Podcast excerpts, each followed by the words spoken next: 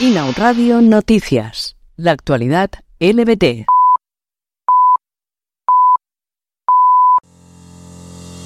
Al menos 257 personas LGTBI fueron asesinadas en Brasil el año pasado. Un 49,42% de las víctimas pertenecía al colectivo trans, según el informe anual de la ONG Grupo Gay Bahía, divulgado el pasado sábado. Estos datos sitúan a Brasil como el país con más asesinatos LGTBI fóbicos en el mundo. La extrema derecha, los grupos TERF y las cuentas falsas construyen y difunden el discurso LGTBI fóbico en la red social X, conocida popularmente como Twitter. Así lo determina un estudio de la Federación Estatal de Lesbianas, Gays, Trans, Bisexuales, Intersexuales y más, que señala a las personas trans como principales víctimas del discurso de odio.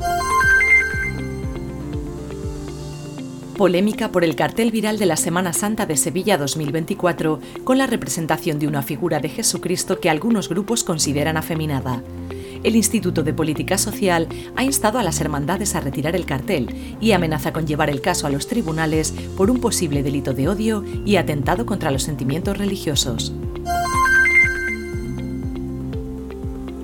La Audiencia Provincial de Madrid llevará a juicio esta semana dos casos de agresiones físicas y verbales motivadas por la orientación sexual de las víctimas. Cada uno de los agresores podría cumplir hasta tres años de cárcel por delitos contra la dignidad, lesiones y amenazas. Brasil celebra el Día Nacional de la Visibilidad Trans con varios desfiles en distintas localizaciones del país, siendo en Río de Janeiro y Sao Paulo los más multitudinarios.